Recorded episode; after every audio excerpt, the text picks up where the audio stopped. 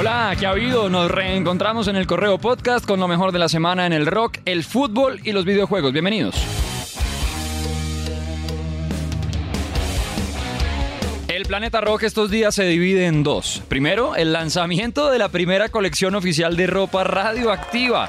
En alianza con nuestros parceros de Rockotá llega un combo tremendo para vestirse al mejor estilo de la única rock en Colombia. O bueno, para que ustedes más bien le den por fin estilo a la única rock en Colombia, porque con esta mano de feos que habitamos por estos lados.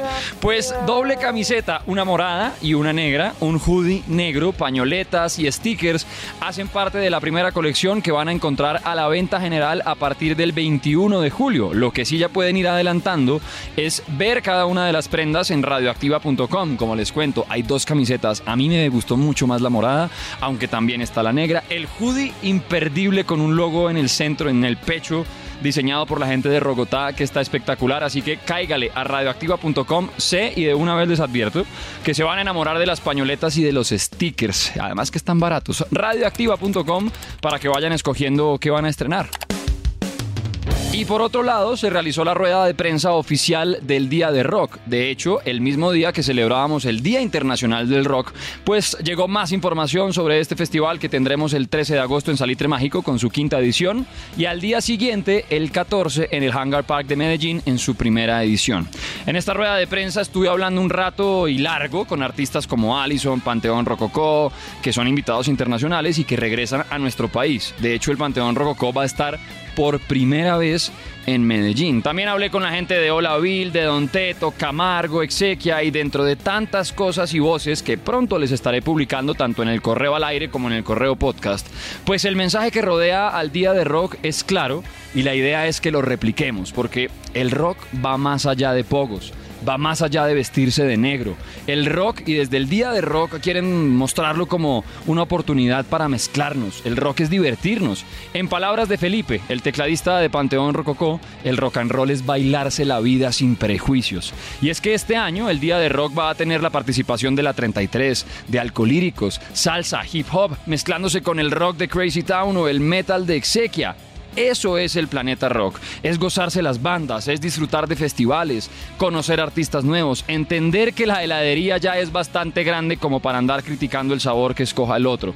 Cada quien con sus gustos, pero abrir las puertas para un montón de artistas que al fin y al cabo están buscando lo mismo, dejar un show inolvidable en nuestras vidas. Así que vamos a vivir el día de rock a todo volumen con Radioactiva. Come my lady, come, come my lady, you're my butterfly, sugar, baby.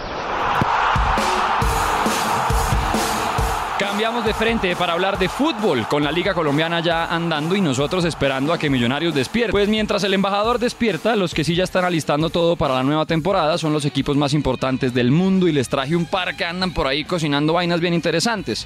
La Juventus de Turín, en Italia, por ejemplo, que ya tiene sus nuevos fichajes preparándose a tope. Paul Pogba, sí, el pulpo, volvió al equipo después de su etapa en el United y promete pues un estado físico tremendo. La verdad es que se le vio mucho mejor siempre siempre jugando con la Bianconera y ahí está ya entrenando al lado de un tipo como Ángel Di María. Increíble la carrera del argentino, del Fideo. Ya ha pasado por los mejores equipos del mundo, ha jugado con los mejores jugadores de este planeta y pues no renovó con el PSG, se le acabó el contrato, ya pasó los 30 y llegó a la Juventus. Se le ve impresionantemente conectado, es año de mundial, además Argentina con la deuda pendiente de levantar esa copa, pues Di María esta semana ya empezó a entrenar, ya empezó a mostrar esos tremendos movimientos que destacan al Fideo y además contó la historia de por qué escogió el 22 como dorsal. Dentro de todos los que le ofrecieron y los números que quedaban libres en la Juventus, pues Di María se quedó con el número 22 y dijo... El 22 otra vez porque bueno, creo que lucé en el Madrid me recordó un poco a, haber ganado la Champions eh, y sé que la Juve también quiere y pelea siempre por lograr la Champions y y bueno, creo que estaba libre, tenía muchas ganas de, tenerlo otra vez. Eh, la camiseta también es blanca con negro, eh, los colores de, mi mujer que le, encanta. Entonces, bueno, eh, el número 22 es uno de,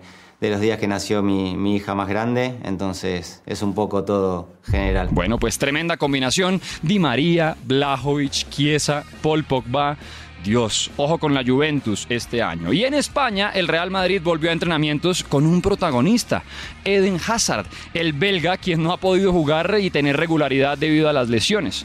Tres años en Madrid, tres años lesionado. Muy pocos partidos, sí, uno que otro gol, una que otra asistencia, pero cuando ya estaba tomando vuelo y empezaba a demostrar que estaba todavía listo ese Hazard que nos enamoró durante una década en Inglaterra y claro, jugando con la selección de Bélgica, se lesionaba, nunca pudo y no ha podido aún demostrar mucho. Pues a final del semestre pasado, Hazard prometió que esta iba a ser su temporada y empezó bien. Le hicieron las pruebas médicas y según el personal médico del Real Madrid es el mejor momento físico y mental del jugador desde que llegó al Real. Está bien, tiene ganas, está concentrado y ya sin las placas de metal que tenía en su pierna, porque si no sabían, pues Eden Hazard se sometió a una cirugía que aunque lo dejaría sin temporada, es decir, la pasada, que aunque hubiera podido jugar, prefirió no hacerlo, se mandó para que le quitaran esas placas y poder solucionar algunos de sus problemas y todo va bien por el momento. ¿Ustedes qué creen? ¿Volverá la mejor versión de Hazard o será que el momento del belga ya pasó?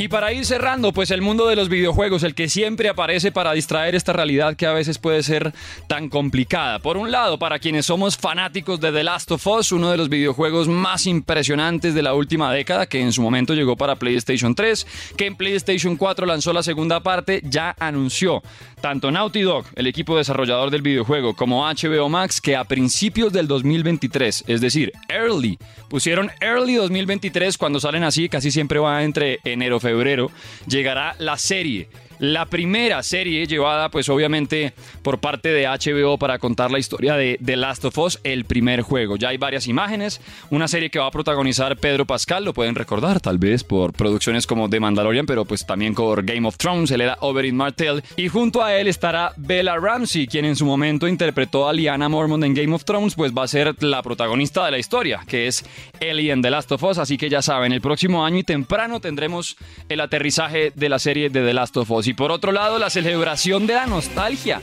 porque increíblemente, y ya lo publicaron desde el estudio realizador y demás, el nuevo videojuego de las tortugas ninja, el de la venganza del destructor, llegó a un millón de copias vendidas.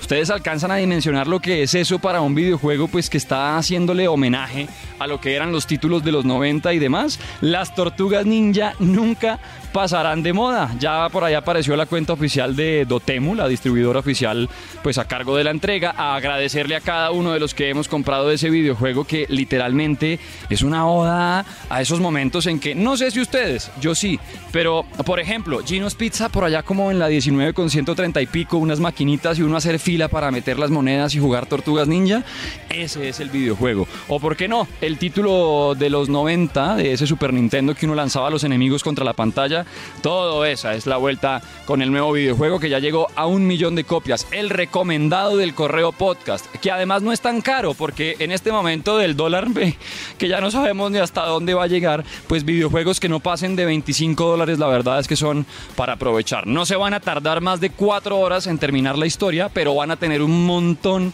de tiempo para jugar el modo arcade, al mejor estilo de las maquinitas, de no tener vidas, de ir sumando y completando retos. Muy recomendado el juego Las Tortugas Ninja, Shredder's Revenge o La Venganza del Destructor en el Correo Podcast.